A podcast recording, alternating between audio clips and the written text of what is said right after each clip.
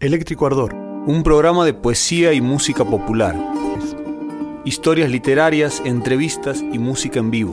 Porque una canción, como una estrella, de lejos parece un punto luminoso, pero de cerca es un universo vivo.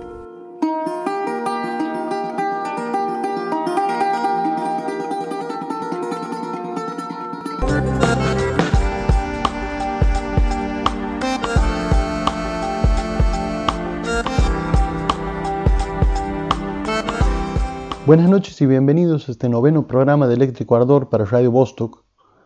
El tema de esta noche será la luna. Trataremos este objeto poético y astronómico en una entrevista con Jorge Rosenberg y en otra entrevista con el astrónomo Ricardo Llanos. En el segmento Cuestión de Ganas, Sebastián Nuevo nos hablará de la luna del salitral. Alejandro Yer nos hablará en los discos de Ale de Neil Young. En el taller de muestras de esta noche recordaremos un poema de Raúl González Tuñón, leído por Sebastián Nuevo. En el segmento Mendrugos del Olvido les hablaré acerca de los hijos de la luna. Comenzaremos el programa con la lectura de un poema por el poeta Rubén Costilla de Federico García Lorca, Romance de la Luna Luna.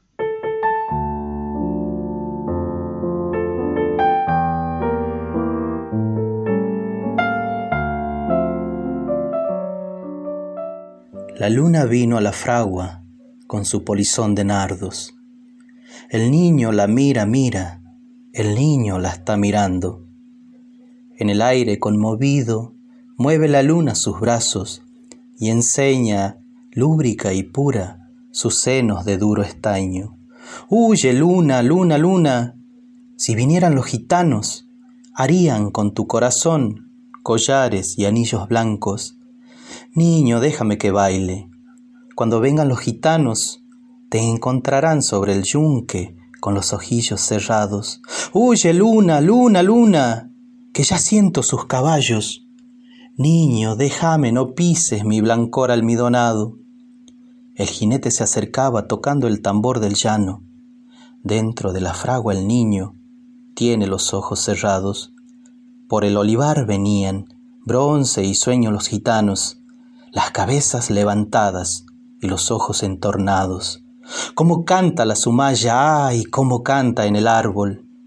Por el cielo va la luna, con el niño de la mano. Dentro de la fragua lloran, dando gritos los gitanos. El aire la vela vela, el aire la está velando.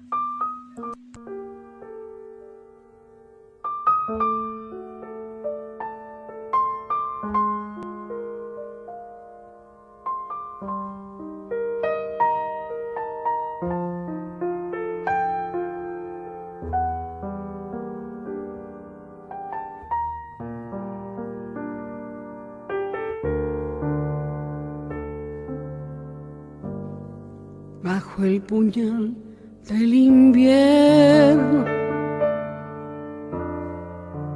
Murió en los campos la tarde,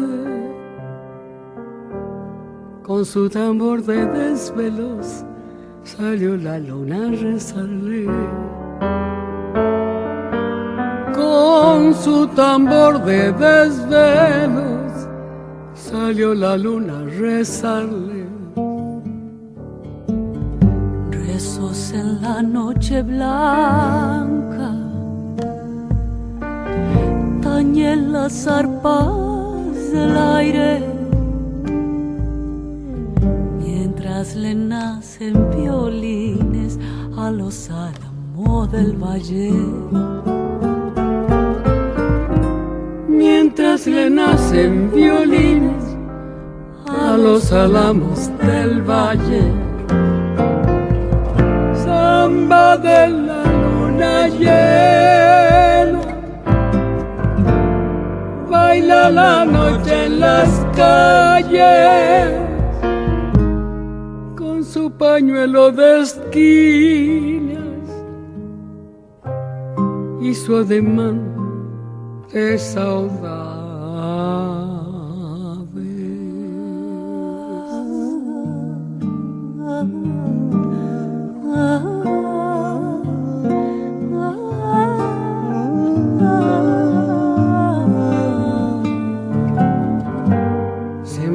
De grises nieblas los verdes cañaverales y caminan los caminos con sus escoltas de azaré. Y caminan los caminos con sus escoltas de azaré. La llena de arpegios, la copa de los nugales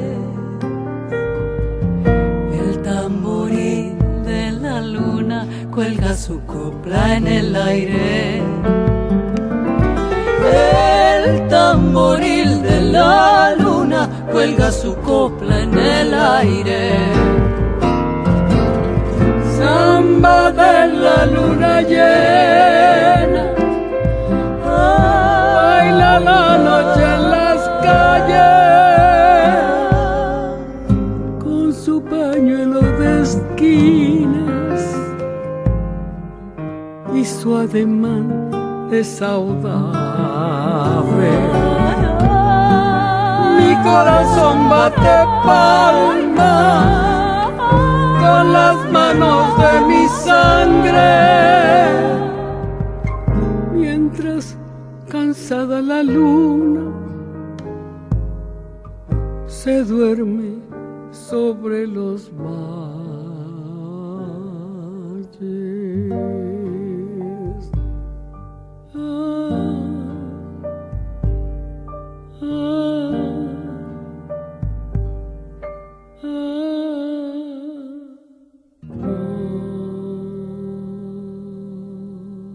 Estamos en comunicación telefónica con Ricardo Javier Llanos, aficionado de la astronomía, vicepresidente de la Asociación de Amigos de la Astronomía de Santiago del Estero, miembro de Astro Tucumán, que es una agrupación de astrónomos aficionados de la hermana provincia de Tucumán, y es responsable del Observatorio Astronómico Calchequí, que está pronto a ser inaugurado, ubicado en la localidad del Bañado en los Valles Calchequíes Tucumanos. ¿Cómo estás, Ricardo? Buenas tardes. Hola, buenas tardes Francisco, un gusto escucharte. Eh, muchas gracias por atendernos, Ricardo. El tema que nos ocupa eh, en el programa de hoy es la Luna, que es el satélite natural que tiene nuestro planeta y que me imagino que debe haber sido uno de los motivos por lo que se ha despertado tu interés en la astronomía. Eh, sí, mira, eh, sin lugar a dudas, eh, cuando uno empieza a, despertar, a descubrir el, universo y, los cielos oscuros en Santiago, eh, de donde provengo desde luego.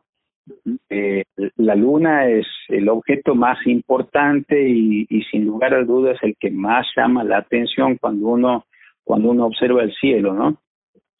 Eh, además es imponente en, en el cielo oscuro, oscuro digamos, y, y realmente tiene estos cambios de apariencias que llaman mucho la atención, ¿no? Y que despierta además no tan solo eh, el interés científico que tiene uno por descubrir cosas nuevas en la naturaleza, sino además inspira eh, una, una serie de, eh, de, de, sensaciones que desembocan, por supuesto, en expresiones artísticas, desde luego, música, eh, pintura, el dibujo, la fotografía, sin embargo, eh, eh, la luna es, eh, sin lugar a dudas, algo importante en nuestra vida cotidiana, ¿no? ¿A qué crees que se deba esta fascinación lunar que sufrimos no solo los, los humanos, sino también los animales? Eh, bueno, mira, yo creo que eh, los animales eh, tienen ese, ese instinto silvestre, ¿no? Que, que los impulsa, eh, sobre todo regidos por los ciclos de, eh, de luz y oscuridad. Y eh, que, que desembocan obviamente en, en, en, los cambios de comportamiento en los animales.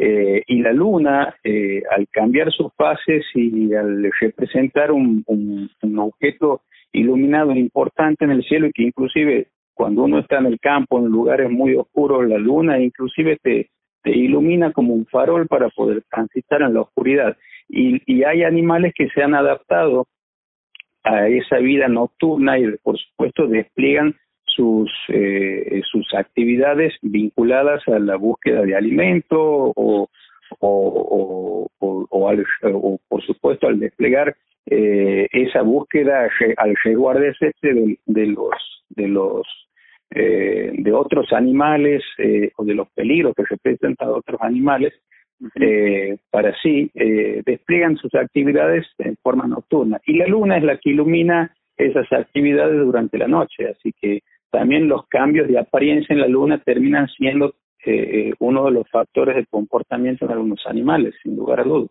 Claro claro sí. Se cree incluso que a los los primeros hombres también que utilizaban la, luz lunar para poder cazar tenía también cierta eh, relación con los periodos de celo también, ¿no? En, el, en cuanto a las primeras tribus y demás. Vos fíjate que eh, en los animales es muy marcado esto, eh, que aquellos animales que se han adaptado a la vida nocturna eh, son como los que se adaptan a la vida diurna, o sea, desenvuelven todas sus actividades, no tan solo de la búsqueda de alimentos, como vos estás mencionando, el comportamiento reproductivo también es regido y, y es eh, prácticamente influenciado por la presencia o no de la luna en sus fases eh, iluminadas, como es la luna llena o no, en el caso de las fases de luna nueva. Claro.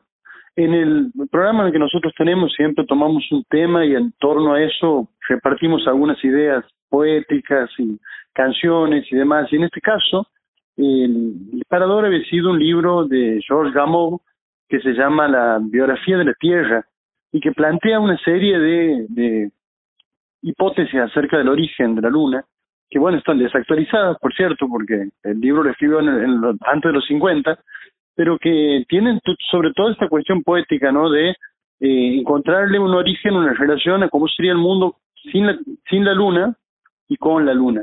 Eh, actualmente se considera la, teoría del gran impacto como la, predominante, si no me equivoco, ¿no? Respecto del origen. Así es, así es estás en, en lo cierto. Ahí, eh, eh, fíjate que eh, eh, eh, poco uno se pregunta, digamos, eh, eh, en la vida cotidiana, eh, qué hizo posible que la luna esté donde está y, eh, y por qué el tamaño que tiene. Eh, realmente los orígenes de la, de la luna todavía no están eh, exactamente definidos, pero esta teoría que vos mencionas de la colisión es una de las que eh, tiene más adeptos, porque eh, se piensa en este caso que un objeto colisionó a la temprana tierra cuando se estaba formando y que logró desprender fragmentos de la misma y con el paso de miles y miles de años estos fragmentos volvieron a atraerse gravitatoriamente formando un pequeño disco de acreción y formando de, en definitiva la luna. Uh -huh. eh, esto se ha podido especular, por supuesto, basado en, en, en, en las evidencias científicas de rocas que trajeron en algunas de las eh, de las expediciones hacia la luna que se desarrollaron en el siglo pasado y, y esos fragmentos de la luna eh, cuando el hombre llegó a la luna por supuesto esos uh -huh. fragmentos eh, pusieron en evidencia que la composición química de, de la luna era prácticamente similar a la de la Tierra.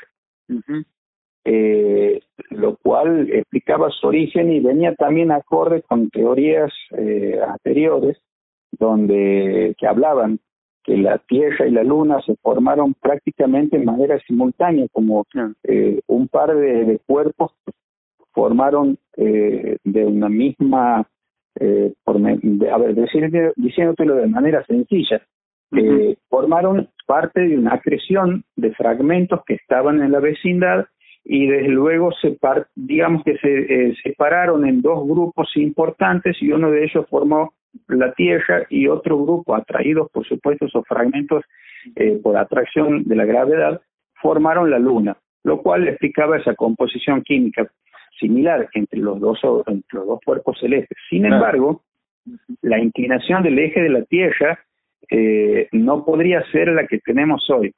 Y, y, por eso la teoría del impacto de un objeto que impactó a la Tierra en su temprana formación eh, logrando desprender fragmentos de diferentes tamaños que luego van a crecerse y van a, eh, a atraídos gravitacionalmente formando la Luna, da origen a esa, eh, digamos, a, a, la idea que realmente hubo un objeto que golpeó a la Tierra, eh, generando, por supuesto, esa pequeña inclinación de 23 grados que tiene el eje de, la Tierra respecto a la traslación de su órbita, respecto a su órbita alrededor del Sol.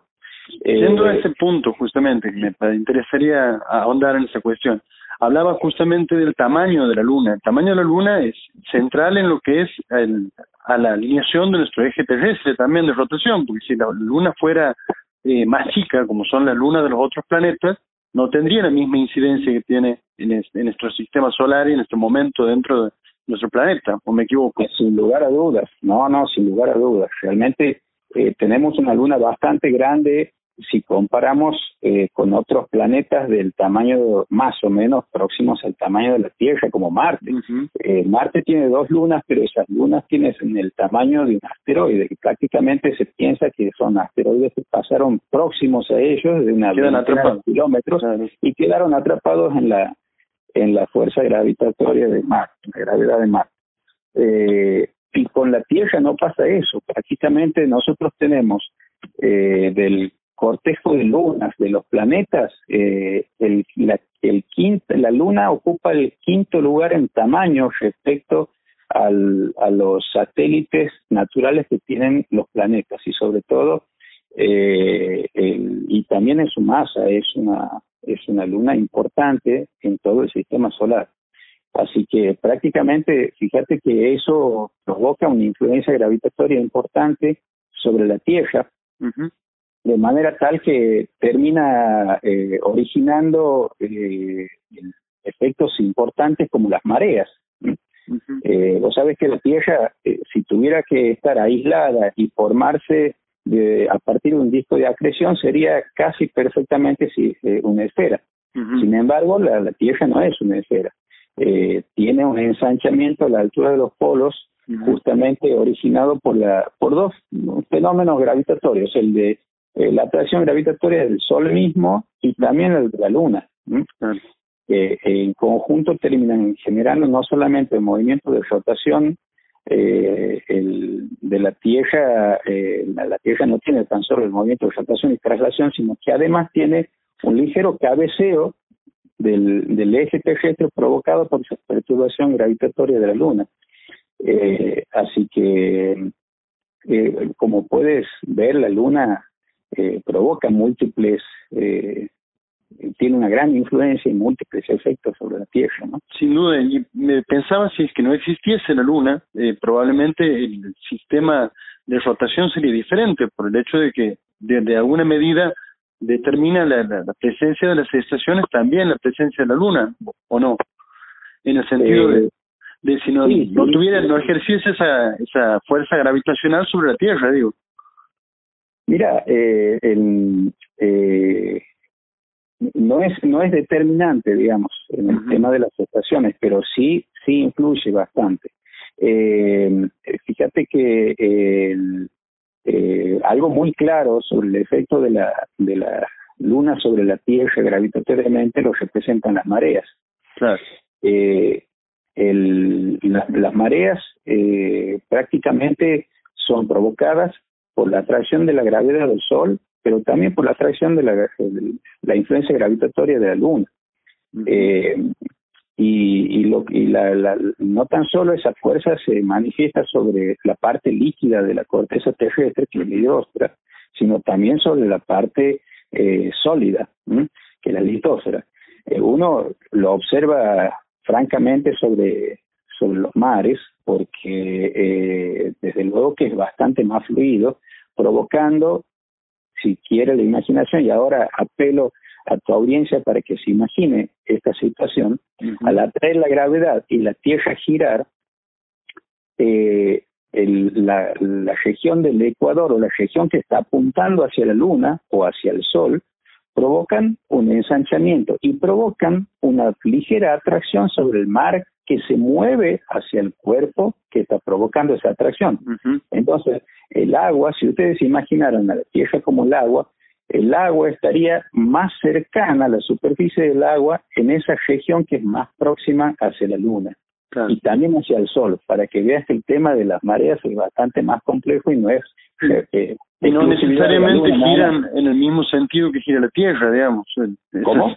que el, digamos las mareas no necesariamente siguen al sentido de, de, rotación de la Tierra, digo. no, no, no necesariamente. Claro, claro, eh, Pero ah, ah. provocan, provocan ese efecto importante. Eh, las mareas cuando, cuando la Tierra va girando y desde luego la cara de la Tierra apunta hacia la Luna, está próxima y cercana hacia la Luna, eh, se ve el mar atraído ligeramente, gravitacionalmente, por, la, por esa fuerza de atracción de la, de la Luna, esa perturbación gravitatoria de la Luna, entonces es, eh, eh, digamos que es atraído y es acercado el mar hacia la Luna, entonces provoca ese aumento eh, en la en el eh, en la superficie del mar que uno lo, lo, lo observa como un incremento en altura.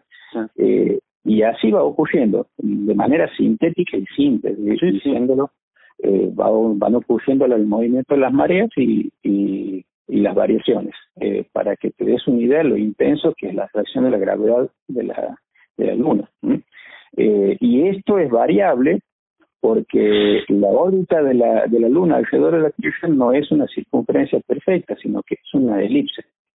Entonces, en los momentos que la Luna se encuentra más cercana, en ese eje menor de una elipse, se encuentra más cercana hacia la Tierra, la intensidad eh, de la atracción es mayor y por supuesto las mareas son más intensas. Entonces, se va tejiendo toda esta trama eh, alrededor de la Luna bastante eh, compleja y, y, va que afecta además a nosotros nuestra vida cotidiana, ¿no? ¿Quién no ha ido al mar y tiene que salir del mar porque la marea va a aumentar en determinados horarios y, y va a eh, si uno inconscientemente uno se ve afectado por en nuestro comportamiento por ese tipo de, de fenómenos físicos y astronómicos.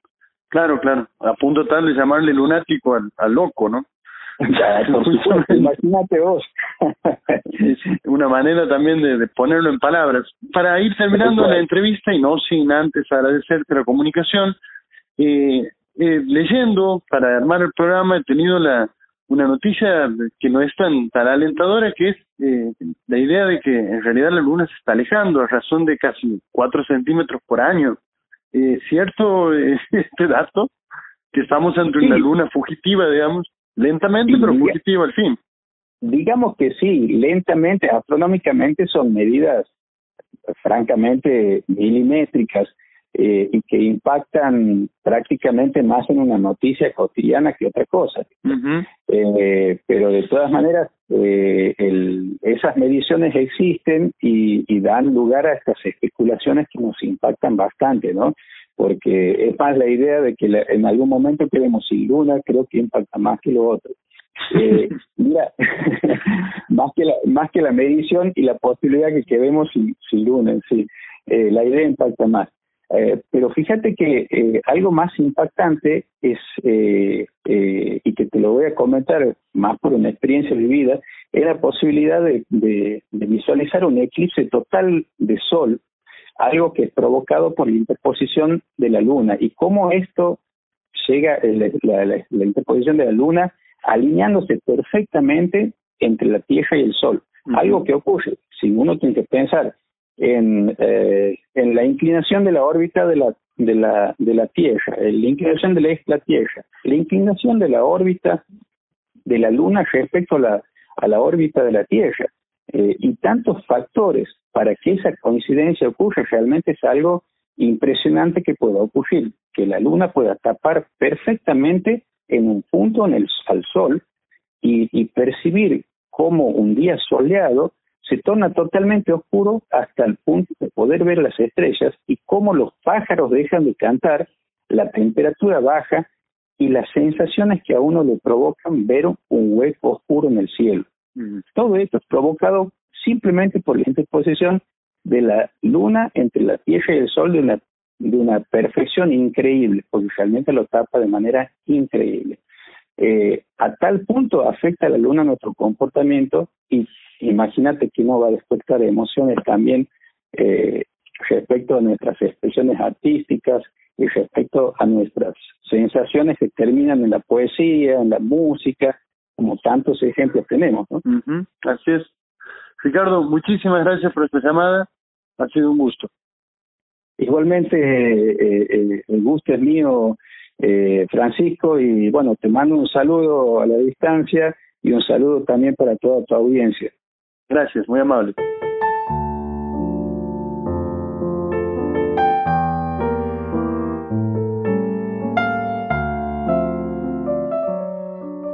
Bebiendo solo a la luz de la luna. Entre las flores, un tazón de vino bebo solo. Ningún amigo está cerca. Levanto mi copa, invito a la luna y a mi sombra, y ahora somos tres. Mas la luna nada sabe de bebidas, y mi sombra se limita a imitarme. Pero así todo, luna y sombra serán mi compañía. La primavera es época propicia para el goce. Canto y la luna prolonga su presencia, bailo y mi sombra se enreda. Mientras me mantengo sobrio, nos alegramos juntos. Cuando me embriago, cada uno marcha por su lado, jurando encontrarnos en el río de plata de los cielos. Li Bai. Luna, lunita, dile a ella que la amo cuando la ves caminar en la noche. Luna, no te olvides.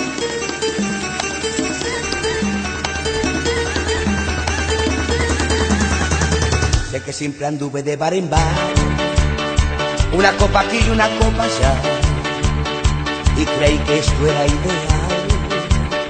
Amores que vienen y amores que van, nunca me paraba en a pensar que también amabas y ahora no estás. yo solo te pido este favor. Sé que cada noche tú la ves, cántale por mí esta canción. Luna, yo solo te pido este favor. Sé que cada noche tú la ves, cántale por mí esta canción.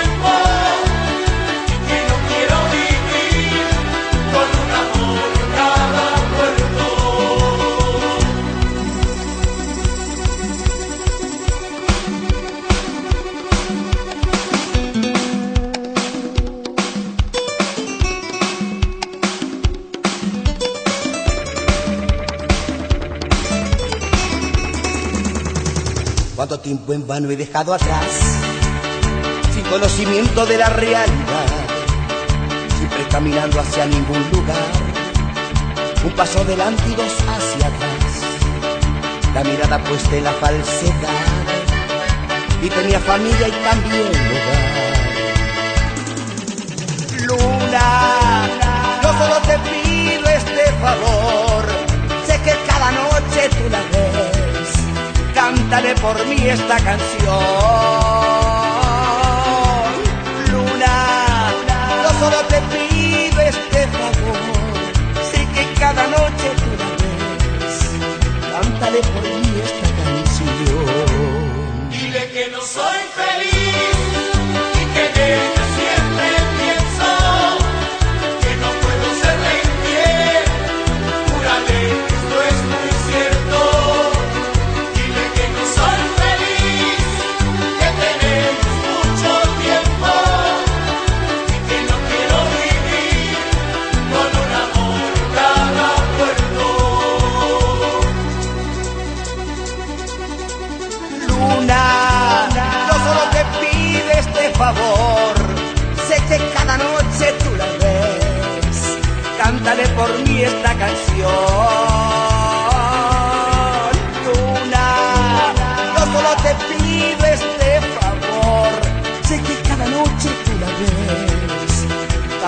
Por mí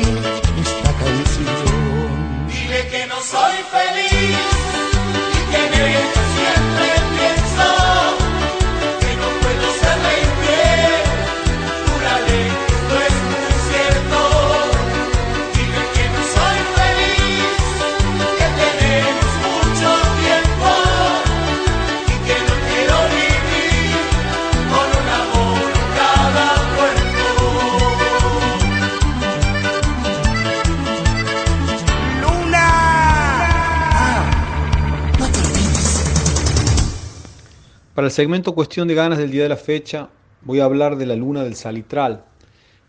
Para ello voy a contar la historia de una canción. En los años 80, en Santiago del Estero, un médico cirujano que andaba en moto era un incomprendido que volvía a contramano del futuro. Sus colegas no podían entender aquella ocurrencia. Pero ¿cómo no vas a tener un auto? Una vez llegó al antiguo centro médico del niño a atender una urgencia con su moto Honda 750 4K, melena al viento, botas negras, y cuando el abuelo de la paciente confirmó que era ese Carlos Marrodán, el especialista que iba a operar a su nieta, se negó rotundamente porque le pareció muy poco serio. Llevó un rato hacer entrar en razón a aquel hombre que entendía que nada tenía que ver la ciencia médica con un motoquero chuchalo pero de guardapolvo blanco. Afortunadamente no llevaba al hombro su teclado o su guitarra, circunstancia que habría tornado todo más dificultoso. Movilizado por el rechazo de su entorno, Marrodán, fiel a su estilo, redobló la apuesta un tiempo después y se compró la Honda 600 XL. Esa moto era un tractor con dos ruedas, sin suspensión, no se podía andar muy rápido. Después de los 80 kilómetros empezaba a taconear y era un zapateo que obligaba a bajar la velocidad. El lugar para hacer brillar aquella moto eran las salinas. Así que solitario salía de paseo para esos lares, como quien despeja el sentimiento o va salando las heridas. Fue una de esas tantas tardes en el kilómetro 49 antes del Saladillo que sintió el impulso de adentrarse en las salinas, más allá de su habitual recorrido, como quien siente el llamado de la tierra, avanzó encandilado sobre la onda, surcando a su paso la inmensidad. Como esos espejismos que solo son realidad en la lejanía, advirtió un rancherío que se alzaba inesperado. Bajo el alero estaba don Rosario, con unas cuantas cabras y unas gallinas merodeándole el silencio. Marrodán desencilló y se dispuso a mirar el paisaje con la curiosidad de aquel paisano, con la misma prestancia con la que otros se sientan frente a un televisor, se sentó junto a él a contemplar aquella blanca inmensidad que se espejaba. Después de unos mates, la confianza fue el terreno propicio para compartir miradas y entonces las preguntas comenzaron a aparecer. Pero dígame una cosa, don Rosario, hay algo que no le estoy entendiendo bien. ¿Usted nunca fue a la ciudad? No, no, no me gusta, no es para mí. Muchos autos, mucho ruido. Ah, pero si anduvo por Santiago, quiero decir por la capital. No, no, solo he ido hasta Loreto. Aquel hombre había experimentado en Loreto el abrumador vibrar de la gran urbe, con la mirada suspendida en aquel salitral y como quien retoma la hilación de una conversación fundamental, sentenció, mire, yo no conozco el mar, pero yo creo que aquí debe haber habido uno. ¿Usted qué opina? Marrodán quedó detenido en la pregunta. En aquella afirmación había un destello que se le instaló en su mente todo el viaje de regreso. Y así fue madurando una melodía. Llegó a su casa y de un tirón salió la canción. Desde el primer rasguido se instaló esa rítmica donde confluye la samba y la vidala. Con la fresca zambalada se fue a lo de Lucho Farías, a compartir aquello que había salido. No terminó de interpretar la obra cuando lo sorprendió su amigo con una serie de cuadros donde había pintado las salinas. Anduve hace muy poco tiempo por esos lugares, dijo el pintor, como si habrían estado los dos frente a un mismo reflejo, conectados en la imaginación de aquel territorio. Cuenta Juan Cruz Tazo, geólogo santiagueño, que en general, cuando un mar se retira lentamente a escala geológica, por ejemplo el mar Mediterráneo, el retiro de las aguas se sucede por el fenómeno de la evaporación y el escurrimiento superficial. La base del mar viejo en retirada se levanta y por lo tanto expulsa al agua hacia lugares más bajos. Así es que suele dejar una secuencia sedimentaria formado, formando como un plato de sopa donde el depósito suele ser de calizas, yeso, y luego queda una zona central concentrada en el último charquito de sales. En las salinas de Ambargasta hay depósitos recientes en tiempo geológico y se puede advertir que tuvo algún aporte hídrico superficial que no ha dejado muchas huellas, salvo algunas erosiones cerca de las sierras. Cristóforo Juárez navegó por el Salitral y allí se interrogó con su poesía. Marejadas de fuego silenciosas que ruedan de un mar muerto en las playas, ¿hacia dónde me llevan tus goletas enfermas? A los puertos remotos de quiméricos golfos que en visiones de fiebre se dibujan temblantes sobre costas azules. Digo yo, ¿quién estaría en condiciones de negar que a la noche, cuando la luna hace un reflejo blancuzco sobre el suelo, no sube la marea y el agua sitúa la rompiente de las olas en la casa de don Rosario? Como dice el poeta Teuco Castilla, el mar nunca hace fondo, el mar no cicatriza.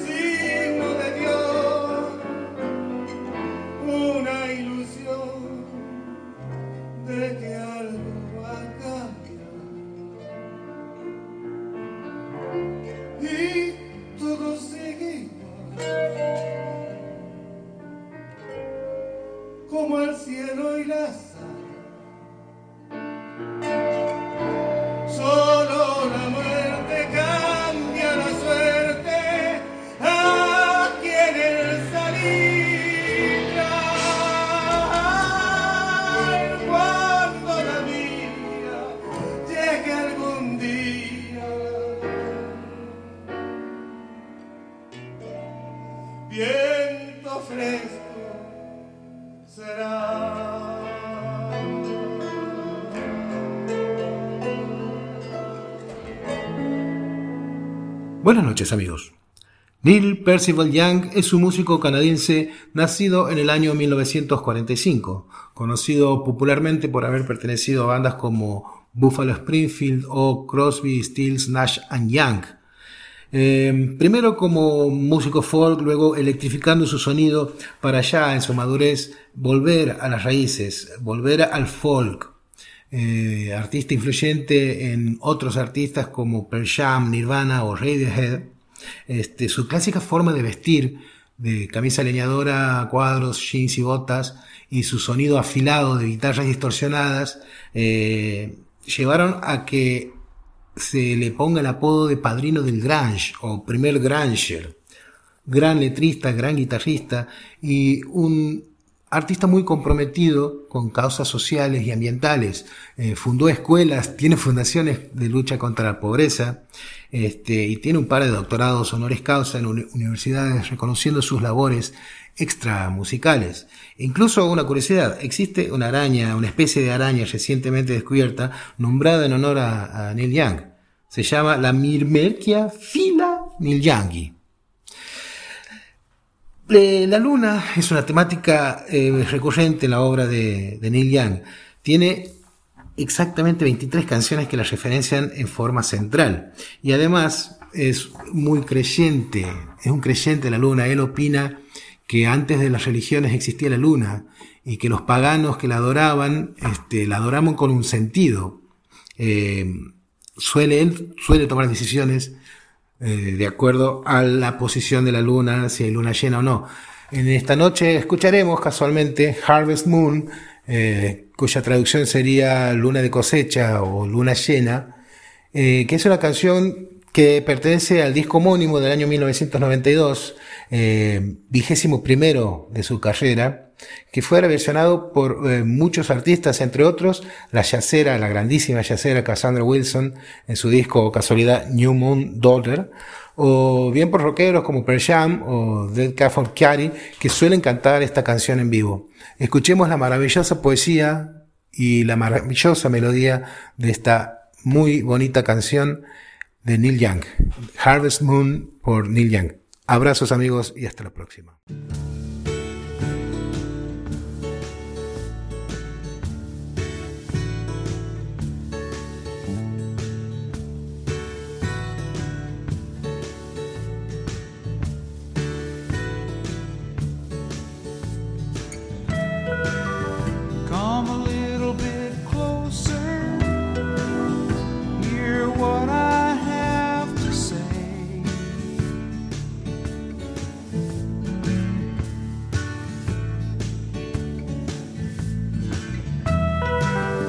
just like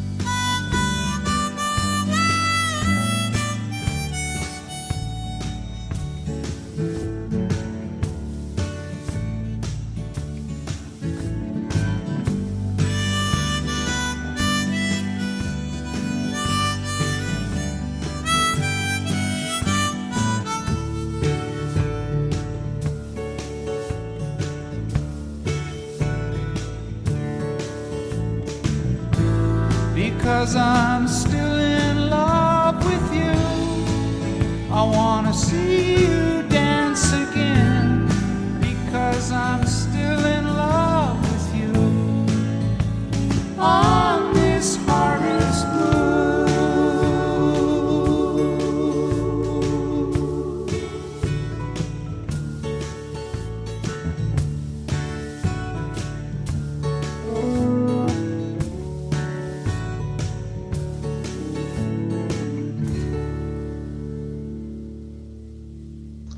En el segmento Taller de Muestras de esta noche compartiremos un poema de Raúl González Tuñón, nacido el 29 de marzo de 1905 en Buenos Aires, en el barrio porteño de Once. Fue el sexto hijo de siete hermanos, hijo de inmigrantes españoles de origen obrero, heredó el compromiso social de su abuelo materno, Manuel Tuñón, minero asturiano y socialista que fue el primero en llevarlo a una manifestación. Su vocación por la poesía se desarrolló junto con su vocación periodística. Trabajó en el diario Crítica, que contó con redactores como Jorge Luis Borges. Además, Tuñón escribió sobre artes plásticas y crónicas de viajes en el diario Clarín. Fue corresponsal en la Guerra Civil Española para el diario Crítica y en Madrid trabó una amistad con Federico García Lorca, Miguel Hernández y Pablo Neruda. Al terminar la guerra se trasladó a Chile junto a su esposa y compartió casa con Neruda, con quien fundó la serie chilena Alianza de Intelectuales para la Defensa de la Cultura, organización antifascista surgida del Congreso de Escritores de Valencia, realizado en Barcelona. Influyente en la cultura de los años 50 y 60, es considerado uno de los fundadores de la corriente moderna de la poesía urbana y es el creador de una entonación rioplatense para el discurso poético. La noche del 13 de agosto de 1974 escribió su último poema, en homenaje al cantor chileno Víctor Jara. Murió al día siguiente a los 69 años. Ahora compartiremos La luna con gatillo, un poema de Raúl González Tuñón, leído por Sebastián Barrunuevo. La luna con gatillo, de Raúl González Tuñón. Es preciso que nos entendamos. Yo hablo de algo seguro y de algo posible. Seguro es que todos coman y vivan dignamente, y es posible saber algún día muchas cosas que hoy ignoramos. Entonces es necesario que esto cambie. El carpintero ha hecho esta mesa verdaderamente perfecta donde se inclina la niña dorada y el celeste padre rezonga. Un ebanista, un albañil, un herrero, un zapatero, también saben lo suyo. El minero baja a la mina, al fondo de la estrella muerta. El campesino siembra y ciega la estrella ya resucitada. Todo sería maravilloso si cada cual viviera dignamente. Un poema no es una mesa, ni un pan, ni un muro, ni una silla, ni una bota. Con una mesa, Con un pan, con un muro, con una silla, con una bota, no se puede cambiar el mundo. Con una carabina, con un libro, eso es posible.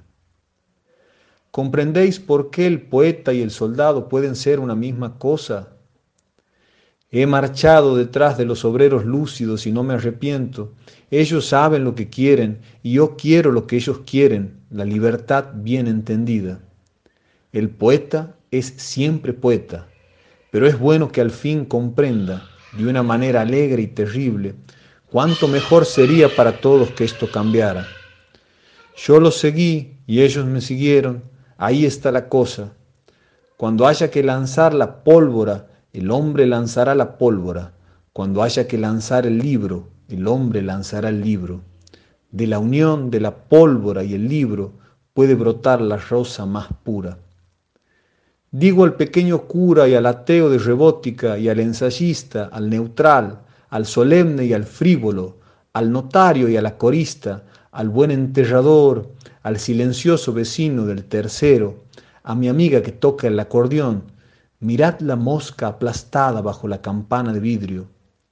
No quiero ser la mosca aplastada, tampoco tengo que nada que ver con el mono. No quiero ser abeja, no quiero ser únicamente cigarra, tampoco tengo nada que ver con el mono.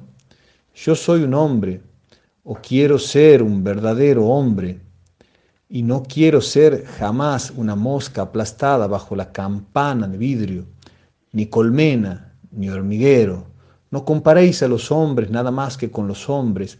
Dadle al hombre todo lo que necesite, las pesas para pesar, las medidas para medir, el pan ganado altivamente, la flor del aire, el dolor auténtico, la alegría sin una mancha, tengo derecho al vino, al aceite, al museo, a la enciclopedia británica, a un lugar en el ómnibus, a un parque abandonado, a un muelle, a una azucena, a salir, a quedarme, a bailar sobre la piel del último hombre antiguo con mi esqueleto nuevo, cubierto con piel nueva de hombre flamante. No puedo cruzarme de brazos e interrogar ahora al vacío, me rodean la indignidad y el desprecio, me amenazan la cárcel y el hambre. No me dejaré sobornar. No, no se puede ser libre enteramente, ni estrictamente digno ahora, cuando el chacal está a la puerta, esperando que nuestra carne caiga podrida. Subiré al cielo, le pondré gatillo a la luna y desde arriba fusilaré al mundo suavemente para que esto cambie de una vez.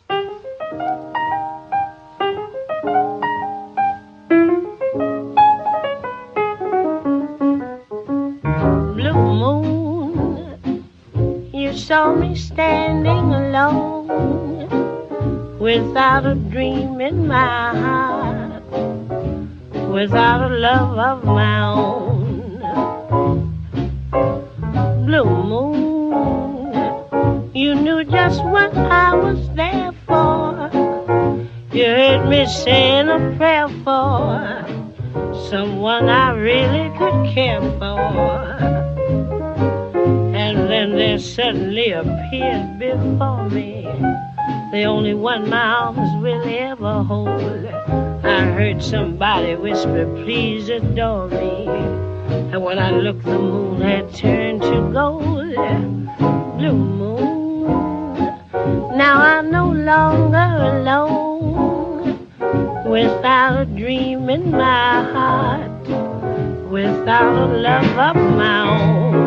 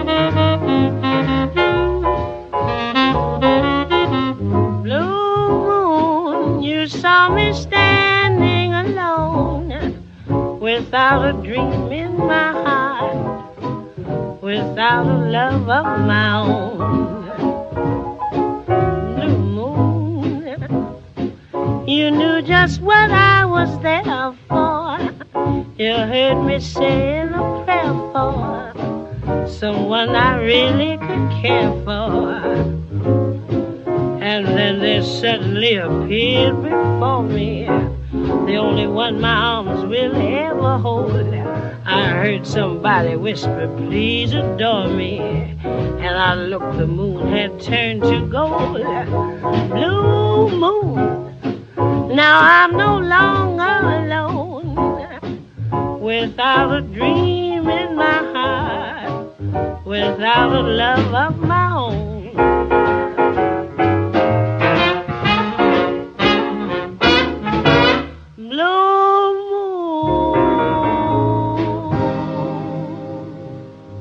Hijos de la luna. Como un ojo del cielo vuelto hacia sí mismo, como una válvula de escape hacia el vacío del color, como una pastilla indiferente que contiene por una noche todas las formas de la panacea, así nos dibuja la luna con su mirada, y nosotros desde siempre quisimos narrarla, darle sentido y tragedia a nuestra fascinación lunar, justificar las evidentes verdades de la naturaleza con razones mitológicas, científicas o literarias. Ha sido para casi todas las culturas, junto con el sol, la representación de la deidad creadora, madre de la humanidad en unos casos y casi siempre vinculada a lo femenino, quizá por los numerosos ejemplos de relación entre los ciclos de la luna y los ciclos menstruales. También existe una curiosa sincronía entre los momentos de celo y algunas de las fases lunares. Con frecuencia también se dice que los partos se intensifican en los días de luna llena. Este cuerpo celeste que nos deslumbra e influye constantemente no se acomoda jamás al molde de nuestras palabras y cambia y gira a nuestro alrededor en una elipsis mientras se aleja imperceptiblemente a razón de casi cuatro centímetros por año. Es por la existencia de la luna que nuestro planeta tiene la forma y la vida que lo habita.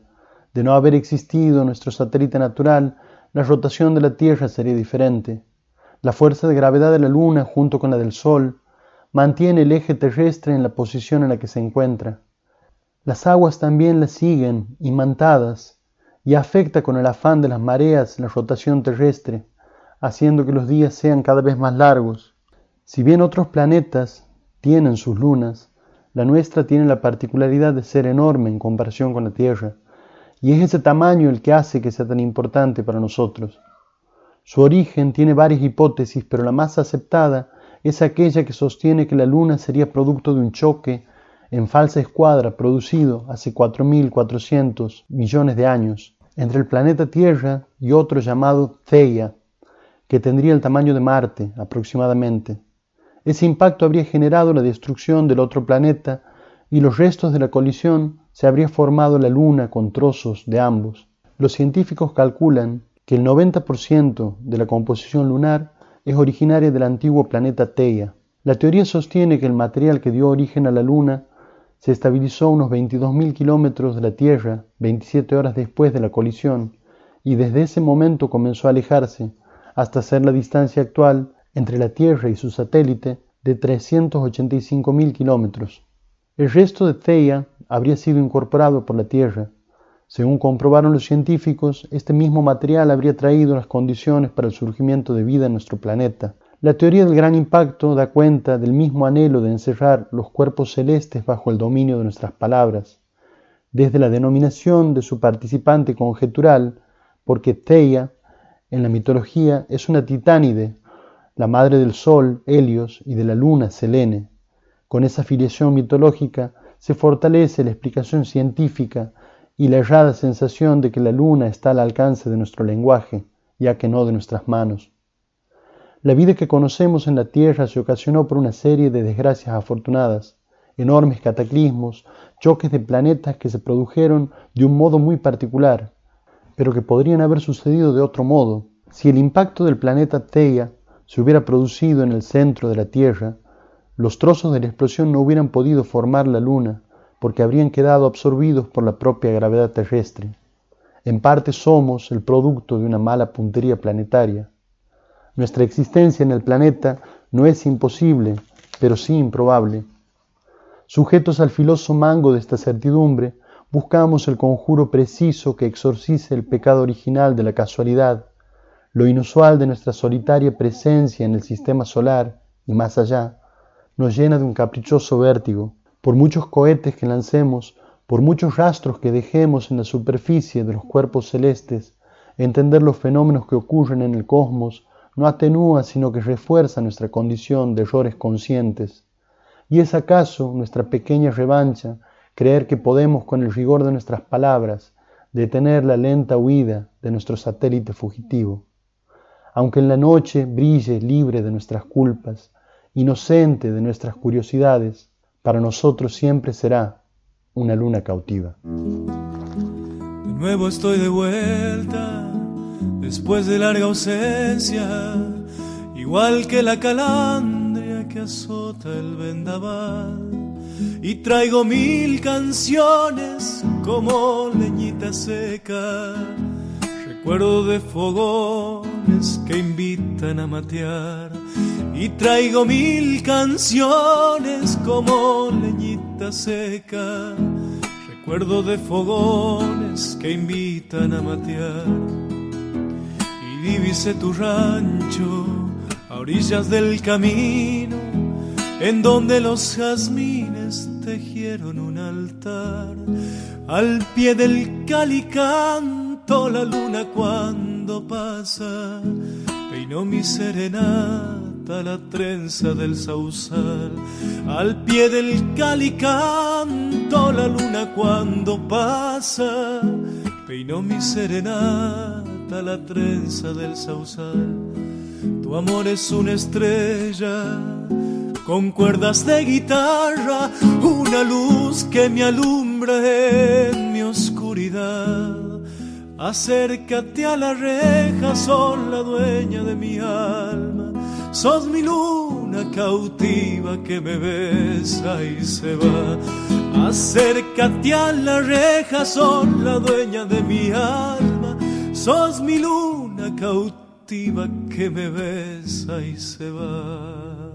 La entrevista de esta noche es para nosotros un evento muy importante porque vamos a tener la posibilidad conversar una vez más con quien podemos decir, Seba, que es un, vamos a decir, un requisito sine qua non para empezar este programa. Siempre lo nombramos a nuestro amigo, poeta, eh, mentor, Jorge Rosenberg, que nos acompaña esta noche y capaz que también nos acompaña el Soco de la Buriburi. Hay que ver si se produce ese fenómeno de, de multiplicación de personalidad que supone la literatura. ¿Cómo estás, Jorge? Buenas noches. Hola muchachos, bueno, el gustazo, che, gracias por venir a mi casa.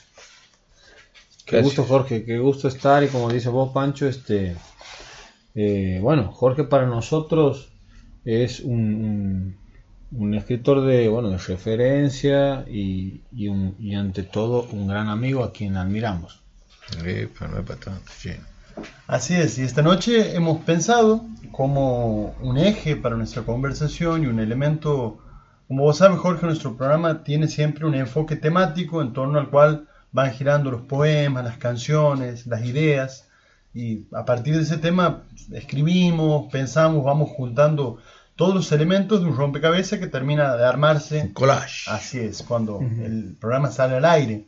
Incluso por ahí sigue armándose porque la gente te va pasando, no sé si te ha pasado a vos, Eva, pero a mí me ha pasado que te van transmitiendo elementos que enriquecen el trabajo que uno va haciendo. Así es. Y esta noche vamos a eh, desarrollar el tema de uno de los objetos de fascinación más común, no solo en los poetas, sino en, la- en las personas e incluso en los animales. Estamos hablando de la luna. Mm. Y lo primero que se nos me viene a la mente es, ¿cuál es el primer recuerdo que vos tienes de encontrarte contemplando vos la luna? Y bueno, es una pregunta muy abierta la pregunta. Este, eh, la luna en el mar es imborrable para mí, ¿no? A veces recurro a su recuerdo para cuando voy a dormir. Pero la gran luna que, que, que, que- que queda en mi corazón y en mi mente para siempre, este, es desde la terraza de mi casa. Eh, cuando mi madre me regala las, las siete cabrillas, que hoy por el asunto de la polución casi son imperceptibles.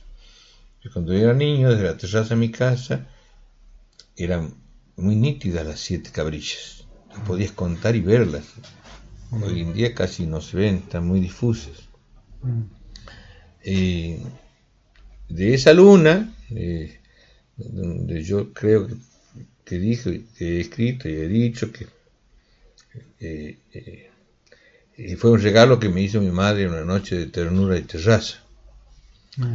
Y, y la otra luna inolvidable sucedió en Caspicorral, en el departamento Figueroa,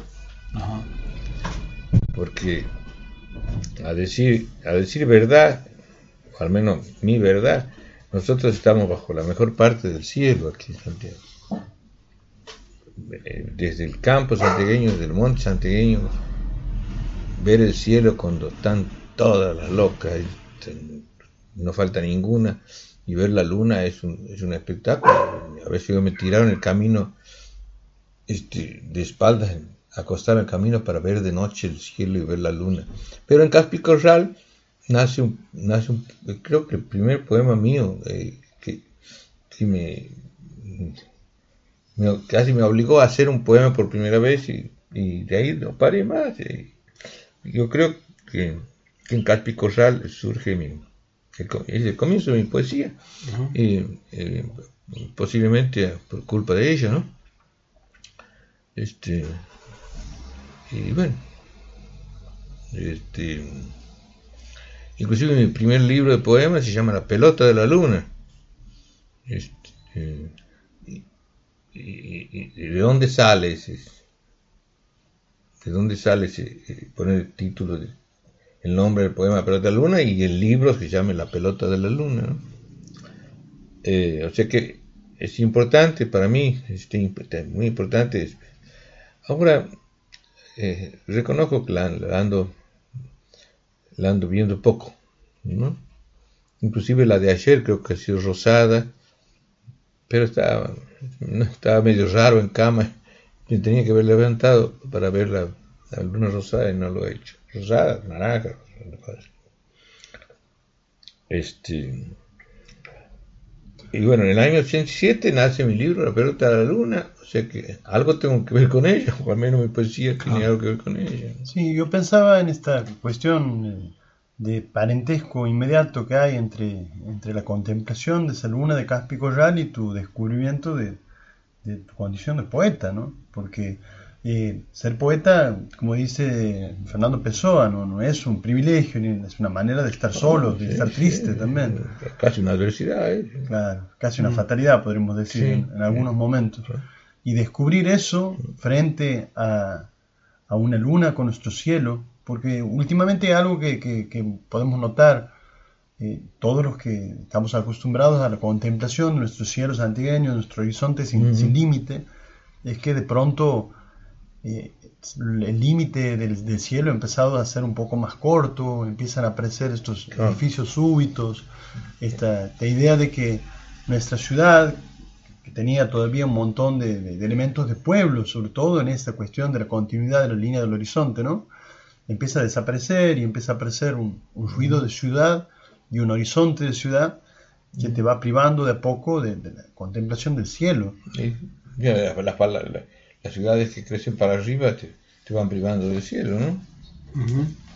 ¿Mm? Pienso yo en el primer momento de, de- podríamos decir, en tu situación de cotidianidad, de, de- de vivencia eh, hogareña, pienso que la, la la- la oportunidad que has tenido de vivir en un lugar extraño como ha sido el Misquimayo, donde hay edificios, podemos decir modestos Mm. edificios, pero ya hay una, una idea de propiedad Mm. horizontal.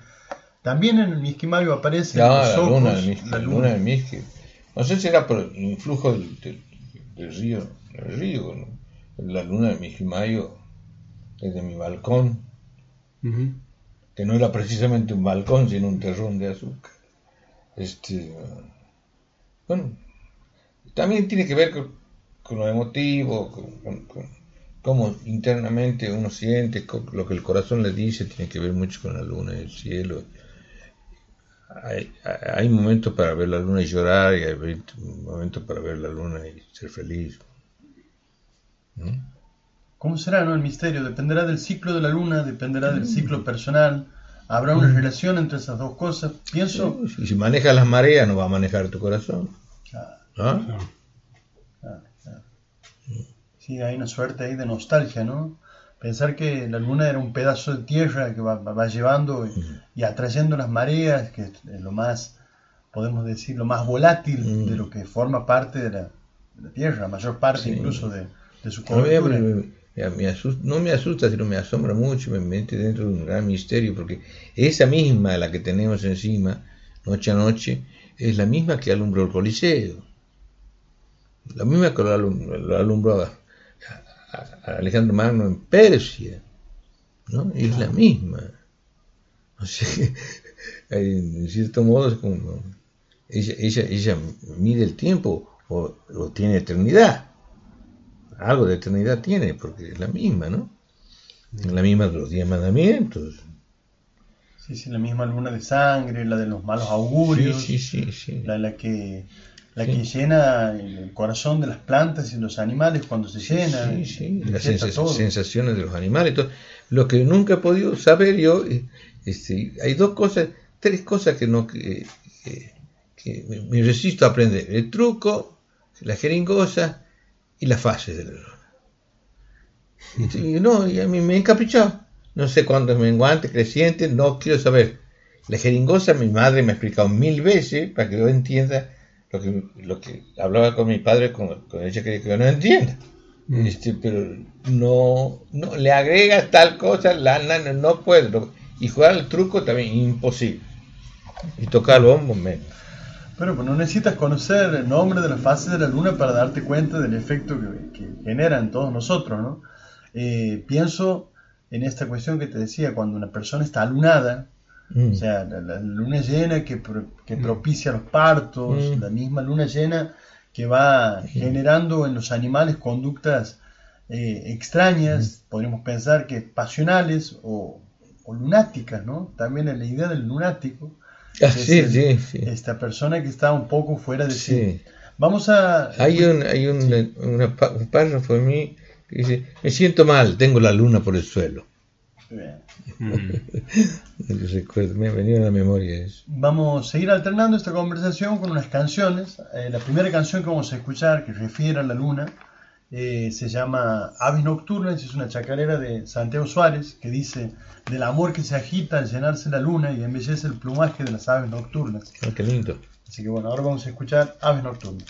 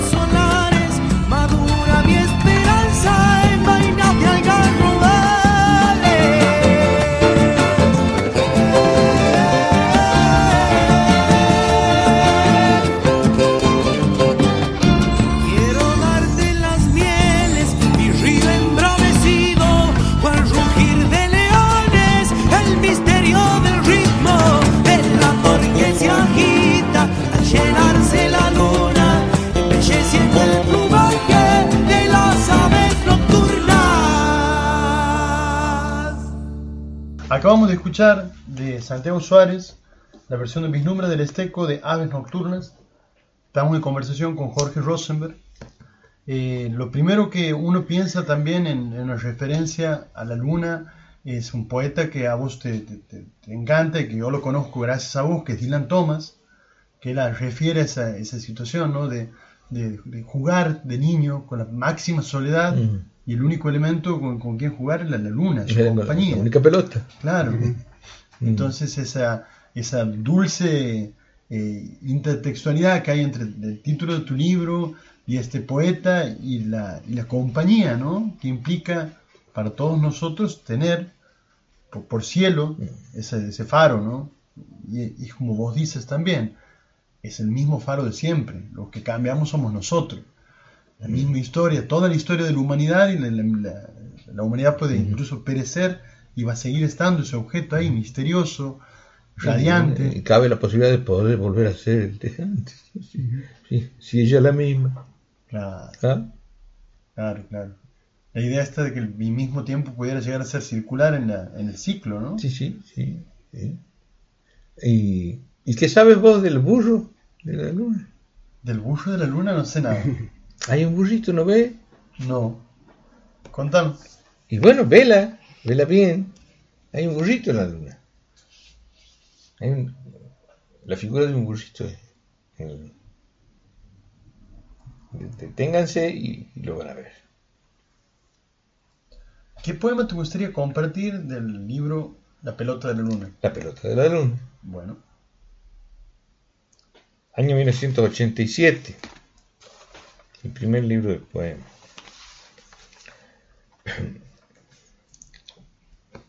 Este, es el libro original. Este,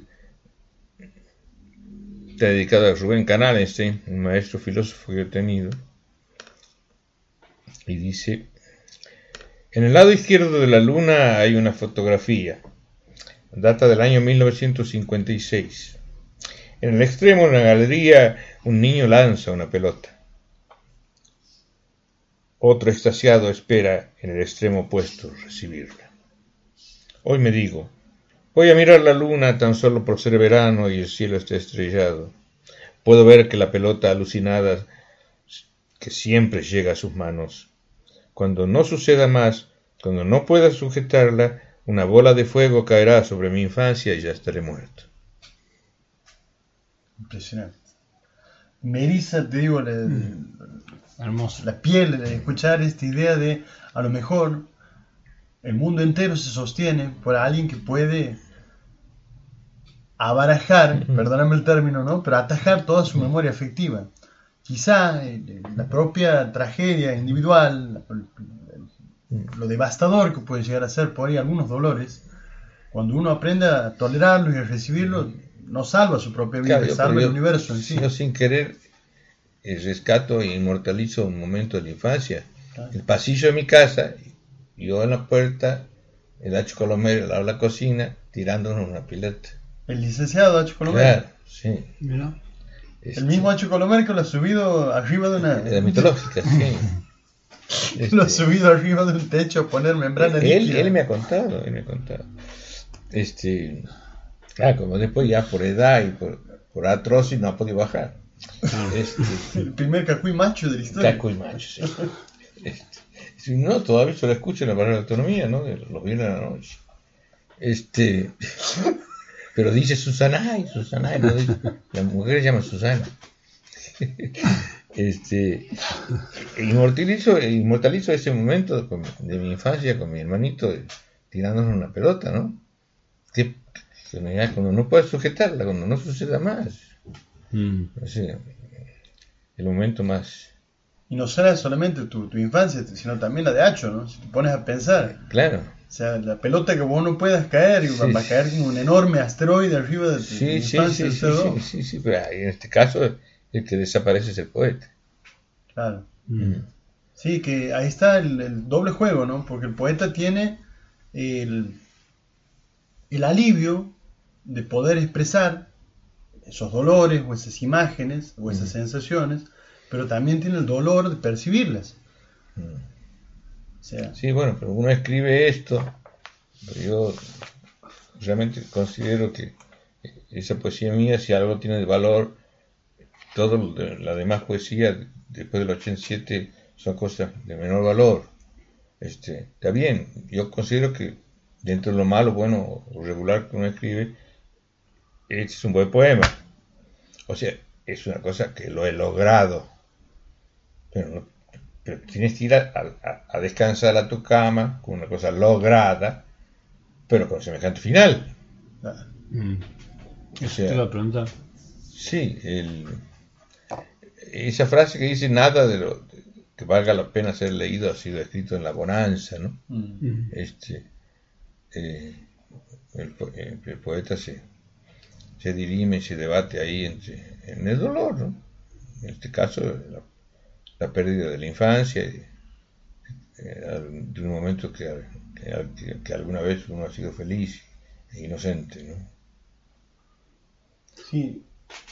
Te iba a decir, este, este libro se empieza, ¿cuándo, ¿te recuerdas más o menos cuándo, se empieza, cuándo lo empiezas a escribir, a bocetar, cuándo empieza, después de ese primer encuentro con la poesía a través de esa luna de, de Caspi? De Caspi y del mar. Cuando yo vuelvo de andar por el mundo, etcétera, etcétera, eh, me comencé a escribir este, poemas y muy impactado por el mar, poemas marinos. Mis primeros poemas han sido marinos eh, yo había pasado por la lectura de, Poe, de Melville, de Conrad, de toda la literatura marina. Yo, yo conocí el mar, el mar abierto se llama, empecé a, nutrirme de, literatura del mar. Eh, y mis primeros poemas fueron marinos. Y los rompí todos. No, no existen más. Este, y en el año 87 sale el poema y sale el, título del libro. Ayudado con mi hermano poeta Alberto Alba, editorial Índice, que en su momento se llamaba Índice, este, él me lo publica, el libro, este, en, en, en el boletín oficial de Santiago del Estero, eh, ubicado en la calle San Martín que antiguamente fue el observatorio, el observatorio astrológico de Santiago del Estero. Hoy es el museo de, de, de Oficial, tiene un museo, todo. Y el tipo de impresión está más cerca de Gutenberg que de nosotros, porque este, era con, letritas de, de, plomo que ponían una al lado de la otra, sacaban una, ponían otra año 87, no, no hablo del Neolítico, te hablo del año 87, así se publicaba. Y el hombrecito encargado de, publicarlo, con, yo estaba muy escaseado de, dinero en esa época, este, el, papel me, amigos míos me regalaron resma de papel alguna con amarilla, otra celeste, otra blanca, por eso el libro tiene una edición de distintos colores de hoja, ¿no? Este, y, el, y el hombre encargado del oficial era de apellido Cisneros. Y yo cada, dos veces por semana iba viendo ver cómo iban las letritas interpuestas, cómo iba la edición, porque era un trabajo de artesanal, letra por letra, plomito por plomito. Y un día llego y, don Cisnero, no, el señor se ha jubilado. Ey, no puede ser. A mí se me jubilado al linotipista. Yo, yo, yo que soy un lector de Kafka, cosas de este Kafka no, he visto. No, y a él no le pasaban seguro, porque a él no las quería publicar, a las propias. Así. Al linotipista que se le jubile, Sí, no, yo creo que no le ha pasado, a mí me pasaba eso. Ah, hasta que reemplazan, pasan los meses y viene un reemplazante del jubilado y, y sale la pelota de la luna. No, este, la presentación fue en el Salón Rojo del Palace Hotel. La mesa, Negro Rimini, Carlos Manuel Fernández Loza, eh, Alberto Alba, y el ilustrador de la tapa que es eh, Lito Garay, Ángel Emilio Garay. Lito también de esa época del Mijimayo, ¿no? ¿O no? Claro, claro, claro, sí. Por eso la cercanía. Pues estamos sin querer, queriendo, por el tema de las Mm. generaciones y demás, todo termina coincidiendo. En la entrevista que le hicimos a Ricardo Tobriño, él habló también del tiempo en el que él vivía en el Mijimayo.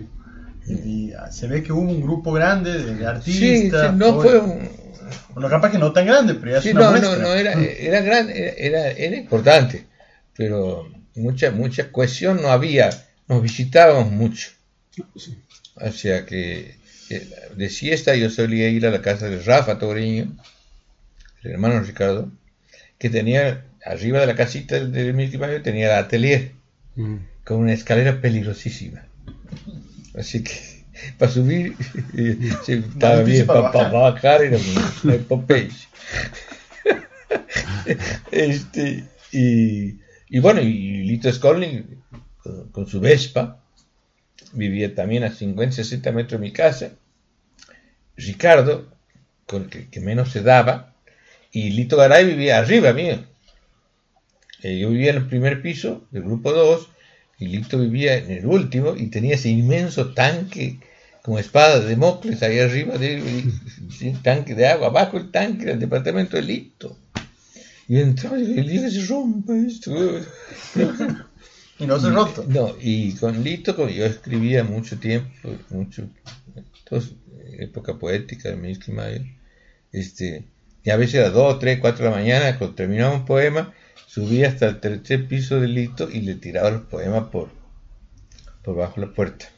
Así que él debe tener originales míos, algunos que no tienen mucha importancia, pero y pero lo más gracioso que yo escribía y a medida que iba escribiendo de noche iba descartando bocetos en bollitos y al otro día me despertaba y, y, y la que fue mi esposa, mi mujer, este, y había tirado toda la basura. Y, y un día salgo y había un hombre muy hermoso, ojos celestes, eh, parece esos lilleros de la guerra del 14, ¿no? Que comía en el tacho de basura, esos tachos, containers verdes que, que había en el.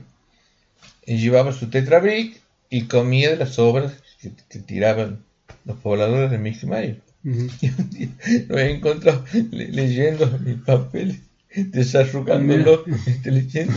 Leyendo poesía. Ya. Tu poesía descartada, Sí, sí. no del todo descartada. Sí, no del todo. Claro. No, no me he dado tiempo de, de hacer una relectura.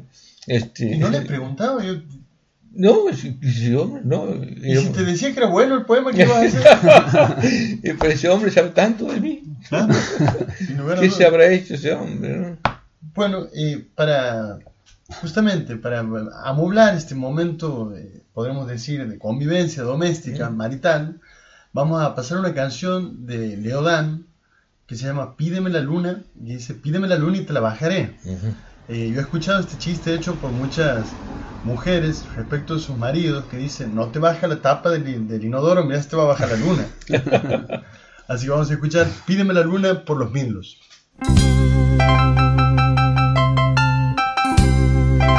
Las horas más lindas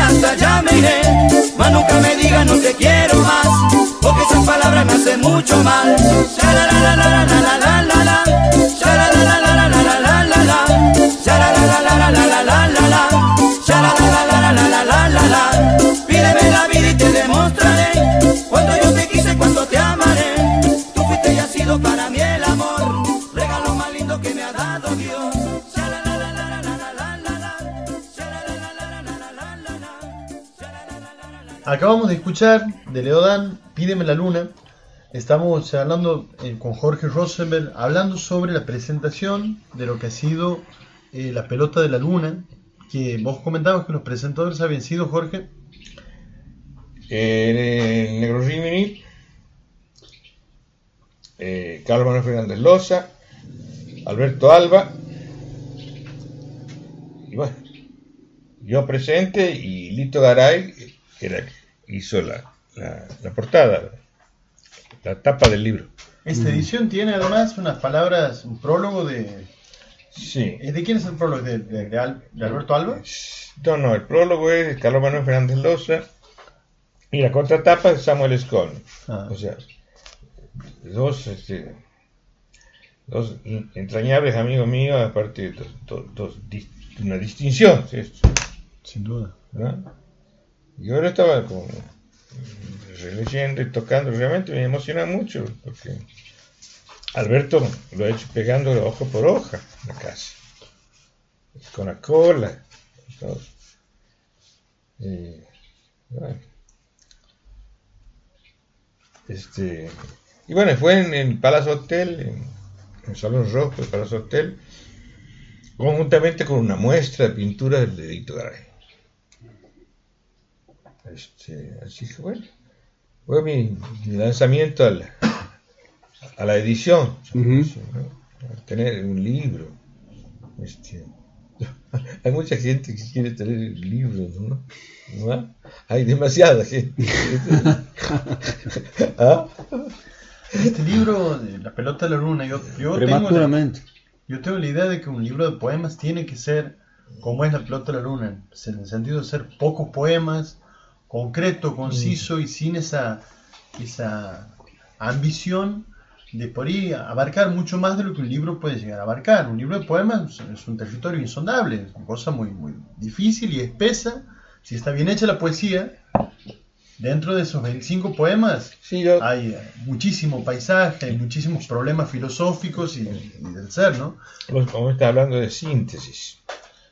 Pero, Incluso de la idea de que un poema, de que un libro de poemas tiene que tener eh, distintos temas, ¿me entiendes? No una, una, una tropilla de, de- de poemas que hablan de lo mismo.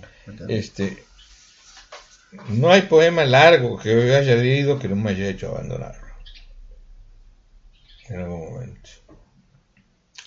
Será el concepto estético que uno tiene. Creo que también es difícil mantener el pulso en un poema largo. Pero el- vos lo dices como lector, digamos, ¿no? Claro, sí. Te, te- te cuesta, digamos, que Sí, que sí, sí. a- Me, me cuesta. Mira que he leído poemas, poetas maravillosos, largos, pero en algún momento te va agotando, te va, como si, parece que como si la gloria tendría unos cuantos, unos cuatro, unos cuantos centímetros. ¿no? ¿no? No, Esa es la idea que tengo yo. va, o sea, cuando yo veo que me estoy yendo en un poema, eh, es se va- me voy perdiendo. El poema pierde. Va, bueno, ¿de qué estábamos hablando? De poesía, de poesía. Y es- Sí, te- nos contabas eh, cómo ha sido esa primera presentación de, este, de esos papeles, de esos bocetos. Eh, recordábamos allá en, en la ciudad de Frías, bocetos míos. Esos primeros papeles que vas y, y haces una lectura en Sí, el Centro Teatro Cultural. de Frías, sí. Ajá. Sí. Bueno, contanos esa situación, ¿cómo ha sido? Ah, yo Para que lo contar, escuche la audiencia, claro. Ah, pero bueno. eso era fuera de aire. Este ese era es fuera el de aire. se Ah, bueno. pierde. Vol- Volvemos a, a- a- a ese- al mundo. digamos. Este, no, era un infierno, un infierno, digo, un, era un invierno muy, muy frío. En el encuentro de poesía latinoamericano que hacía la Pocha Ramos, Ujú. y yo todos los años iba y... ¿Por qué era latinoamericano? Porque ella decía latinoamericana. Aparte, ¿cómo lo hacía? Ella, como era, la, la Pocha era dueña de Frías. Ella era dueña de Frías. Ujú. El que tiene plata, que no tiene plata, no se habrá dado cuenta, pero la dueña era ella. Entonces al Congreso iba a los negocios y dice, aportar, poner, dice, para el Congreso de Poesía, si no vas a caer en mi boca. ¿No? Así. Así era la Claro, claro. Bueno, Y se hacía en los festivales. y se hacía, festival, los hoteles gratis, todo, todo. No, qué hija de puta. Contanos de esa primera lectura. Ah, este. mm, Fue una nació sí, en el 85, sí, en Frías. eh, Uno de los congresos latinoamericanos que hacía el Pocha, querido de Frías, Pocho Ramos. Este, no sé por qué vía yo termino en el escenario de ese congreso leyendo por primera vez ante el público, llamémoslo así, de mi primera vez que leía poesía frente a la gente. Eh, y bueno, cuando termino este, de decir, este, el negro Arao Sanzuategui, una gloria de la poesía salteña y argentina, este, le dice a mi mujer, la toca de atrás en la butaca de- del teatro y le dice, su marido es un creador. Mm. Y ella viene rajando a avisarme que el negro Arao Sanzuategui- Yo lo conozco al negro, la habrá tocado todavía para presumirle. Este, ah, los poetas de, de Frías. Es maravilla eso.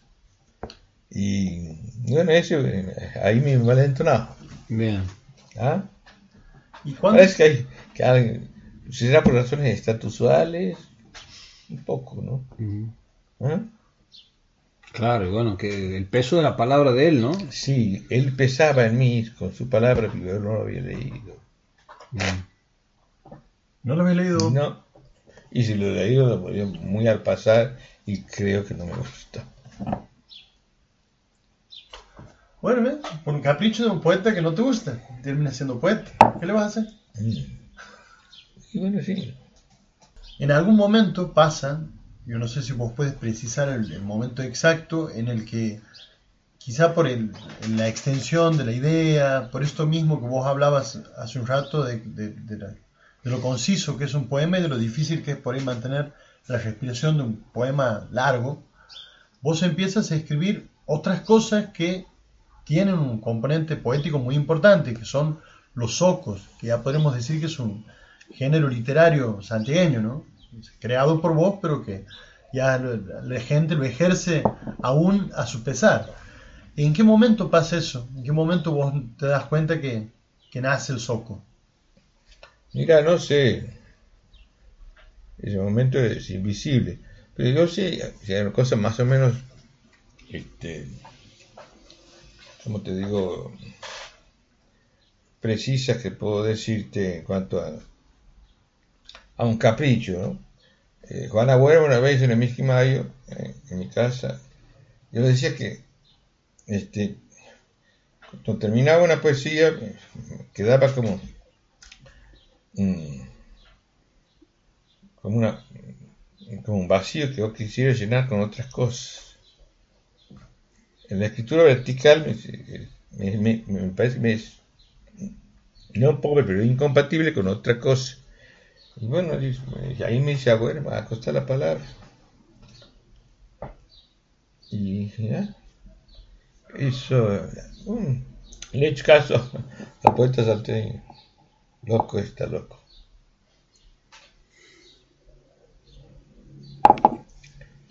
Y de ahí, de donde me siento a escribir, lo primero que sale es el soco y la, y la poesía queda sentada en el ensayo. Pero el impulso es parecido. El impulso es parecido. Y sí, porque es- la poesía, ¿no? El impulso. O sea, lo que activa un soco es la poesía que tiene debajo, o arriba, o no sé. No hay una topografía clara para mí, pero hay siempre un componente genético, vos puedes decir. Para que tenga soco tiene que tener poesía, infancia y santiañidad. Si Este, eh, eh, si puedes, abrir, puedes no, es mucho, ¿no? Abrir la caja roja, el último soco, yo lo guardo ahí, ahí tengo cosas de viejo ya. Cosa que estás guardando. Yo guardo la publicación, ¿cómo se llama? Sí, esta, la actualización del pasado. Esto.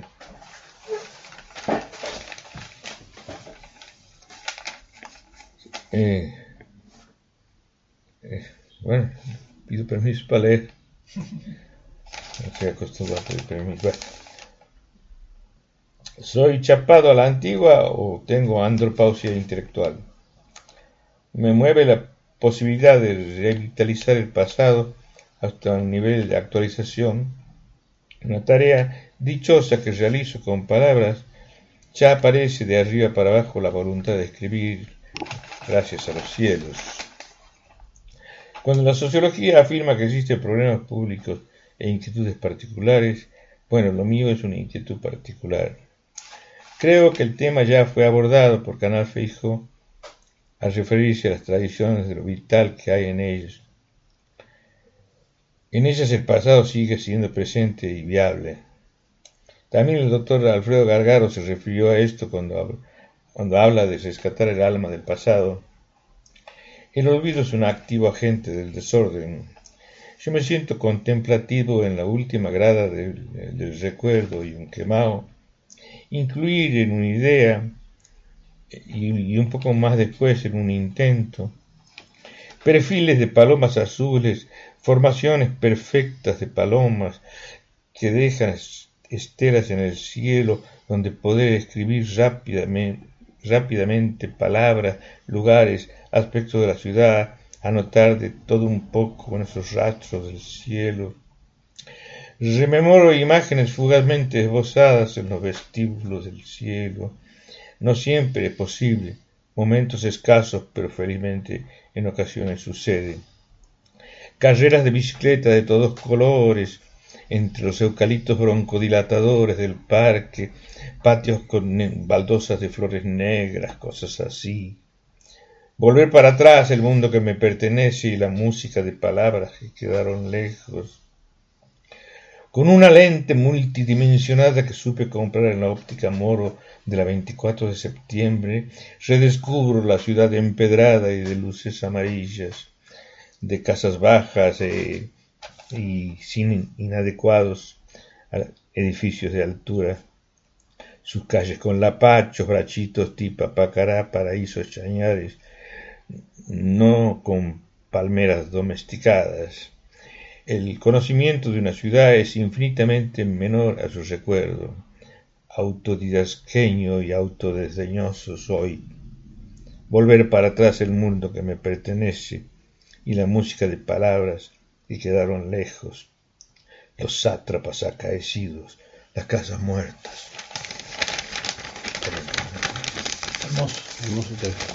hermoso. Hermoso soco ese. ¿eh? Poneme un like. Este es el último, ¿no? Sí, este es el- Estoy tratando de que haga una cosa nueva todos los domingos y, y es un esfuerzo tremendo. Y ya- Sí, pero te, te mantiene en forma eso. Sí. Eso hace Sí. con este activo. Sí, me da el 20% del oxígeno. Claro, Ahí va. ya. Solamente tienes que ocupar del 80. ya es menos.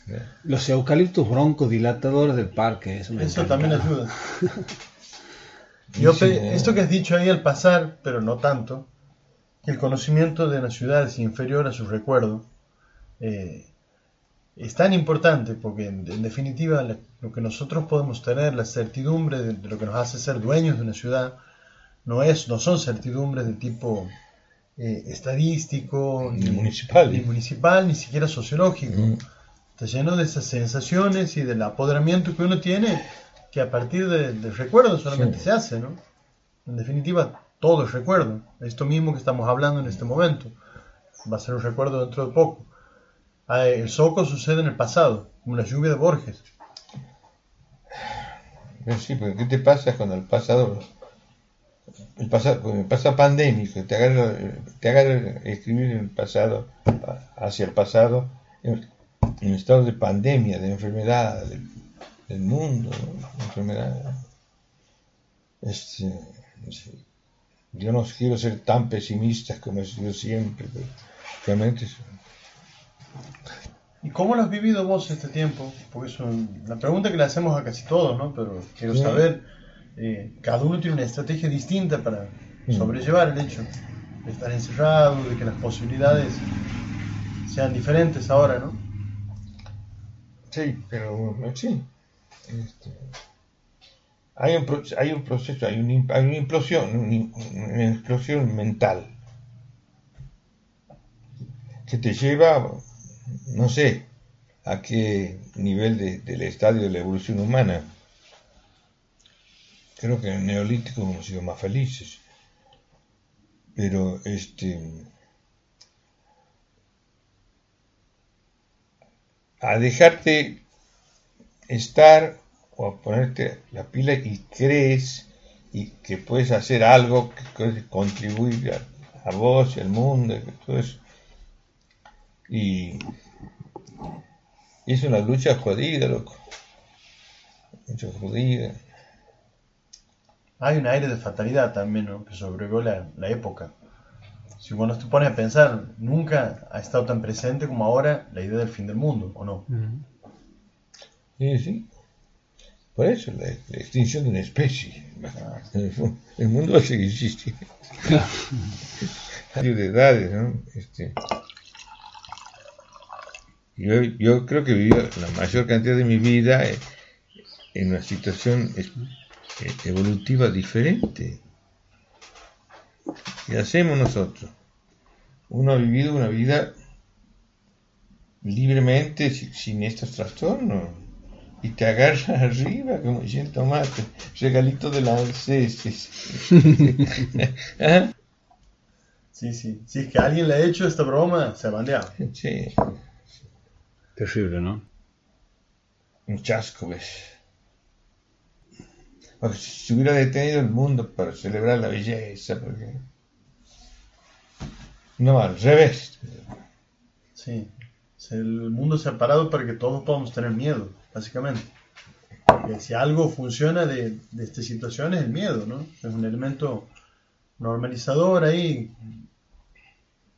de la voluntad. ¿Vos crees que hay un, un aparato que está tratando de disolver la sociedad humana? No, no sé. Creo que la sociedad humana se empeña en disolverse sola.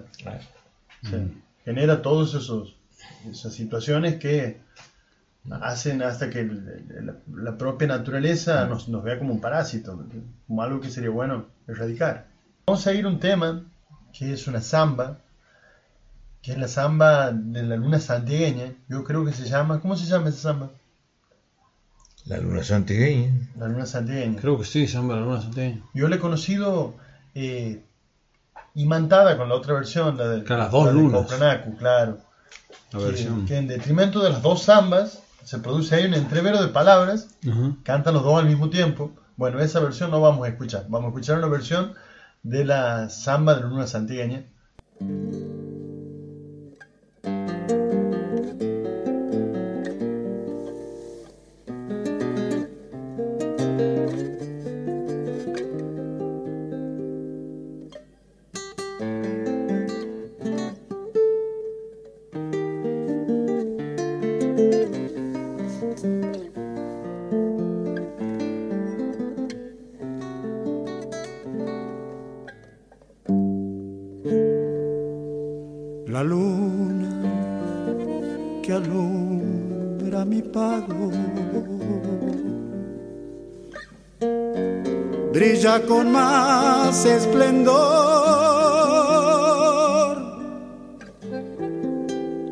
Nochecitas templadas, oyendo vidalas, alumbra mejor. Y en nochecitas templadas, oyendo vidalas, alumbra mejor. Plateando el camino me besa cuando me siente cantar,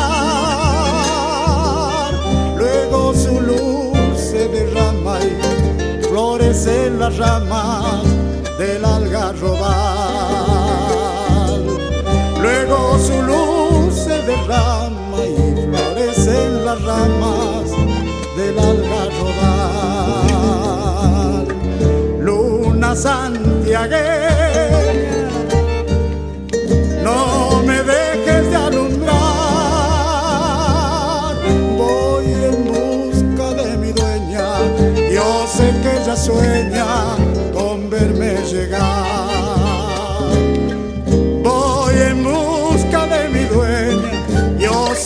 sueña con verme llegar.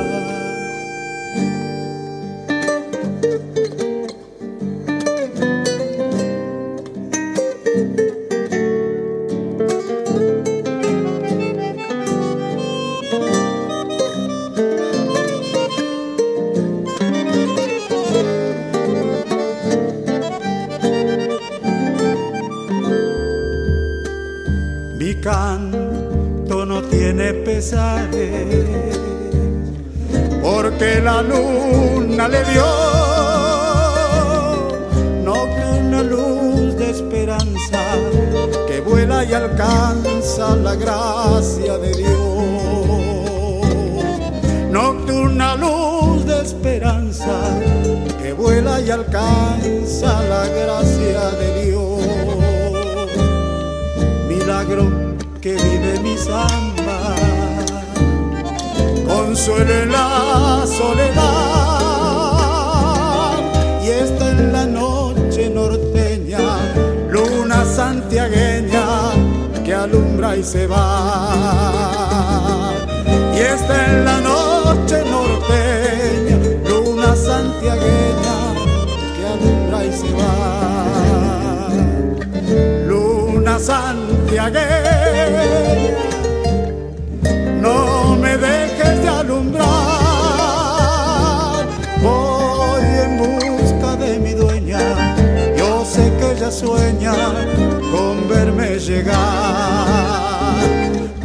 Voy en busca de mi dueña, yo sé que ella sueña con verme llegar.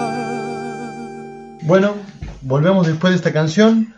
Jorge, para ir cerrando esta entrevista y no sin antes agradecerte la diferencia de recibirnos aquí en tu casa, para nosotros es muy importante, estar siempre presente en este programa y en, bueno, en todo lo que es nuestro, nuestras, nuestros afectos poéticos y, bueno, constantemente estamos evocando tu, tu, tu obra aquí en nuestro programa y en, nuestro, en nuestra cotidianidad, vamos, porque lo que tiene Soco de particular es que entra dentro de la cotidianidad de todos, quizá por el mismo lugar, porque entra en el diario, has visto esta, esta idea de, de estar al alcance de, de, todas las manos, ¿no?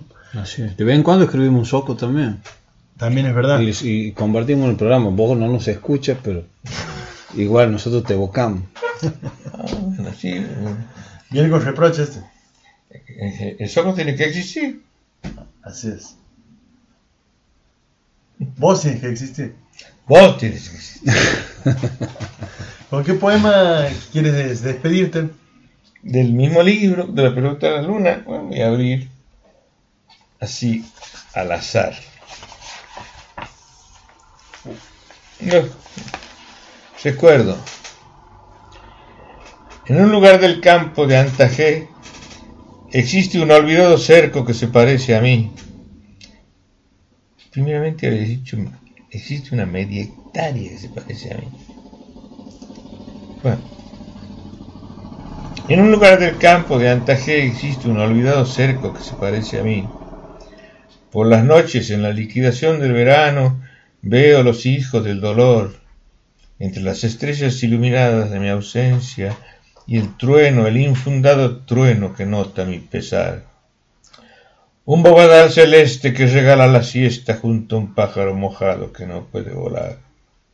Soy santiagueño por atardecer, enjuto tordo de plumas empapadas, cerca, muy cerca del brocal del mundo, en los suburbios de la banda, y lejos, muy lejos de mí. Es- Qué hermoso poema. Qué hermoso. Y, y qué bárbaro, digo, que has abierto así al azar, azarosamente, porque realmente es una poesía que, que- que a la cual volvemos siempre, Siempre, ¿no? ¿no? Siempre como nosotros estamos...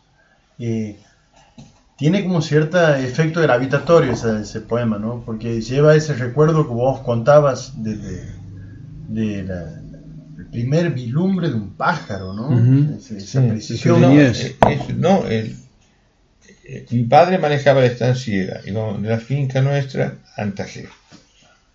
Y el finquero al lado de mi papá iba para atrás. Y había llovido en Live, en Santa Fe, en, Antajé. Y de golpe veo a los, a los bordes de- de- de- del camino, en las acequias llenas de agua, este, desbordados, millones, millones de tordos. Y mis ojos veían millones de tordos. Y pare, pare, pare, señor, hay un tordo mojado. Él había visto que dentro de esos millones y miles de, de tordos había uno que estaba mojado. Ahí lo ha agarrado, lo ha traído y lo ha puesto delante de mis ojos. Yo tenía una criatura, yo era una criatura. Qué bárbaro, ¿no? Bueno, con esos recuerdos así puede salir buenos poemas. ¿Ah? Sí, de esa materia están hechos. Tra- tra- Trabajo arqueológico. Que, Mm. Ah, Ese recuerdo, con- ese recuerdo apareció mucho tiempo después, seguramente, cuando, con, el, po- con, el, con el poema, o, o era un recuerdo que vos tenías presente. Que siempre has tenido no, el presente. recuerdo es un título. No, él refiere No, a... no, no, este recuerdo, este recuerdo con el pájaro, ahí en Antajé, Sí. que vos lo ves. Claro, es el recuerdo de mis ojos de niño con un tipo que había elegido, había, había- había percibido que uno de los toros estaba mojado, lo lo hecho parar a mi papá, se bajaba, lo ha traído, pero, y estaba parado en la estanciera, chiquito era yo. Y de esa imagen, le- eso es lo que quería decir el poema, pero, pero el poema no te va a avisar. Claro, claro. No, te va a avisar. poema. ¿Ah? Un hermoso poema. Un olvidado cerco que se parece a mí. Es muy lindo también. Sí, no funcionaba con la hectárea, me parece. Media hectárea no. Vos sabés que me habrá llevado semanas enteras. Yo sabía que eso no se había hecho. Para mí. Este, y he debatido la situación, cómo suena, cuál, la música que tiene. Y vencía miti miti, ¿no? La media hectárea que se parece a mí. Este, No, has hecho bien. Has hecho bien que sea un olvidado cerco. sí, pero, pero me vuelvo más clásico. Sí, puede Ah. ser. Mm. Sí, pero la media hectárea es muy de Agreement Sorge. Te diría que no. ¿Quién no mide la Ah. tierra, papá? ¿Quién no mide la tierra? Querido Jorge, muchísimas gracias por esta entrevista. Ha sido un gusto para nosotros. Eh, Muchas gracias. Elijan lo mejor.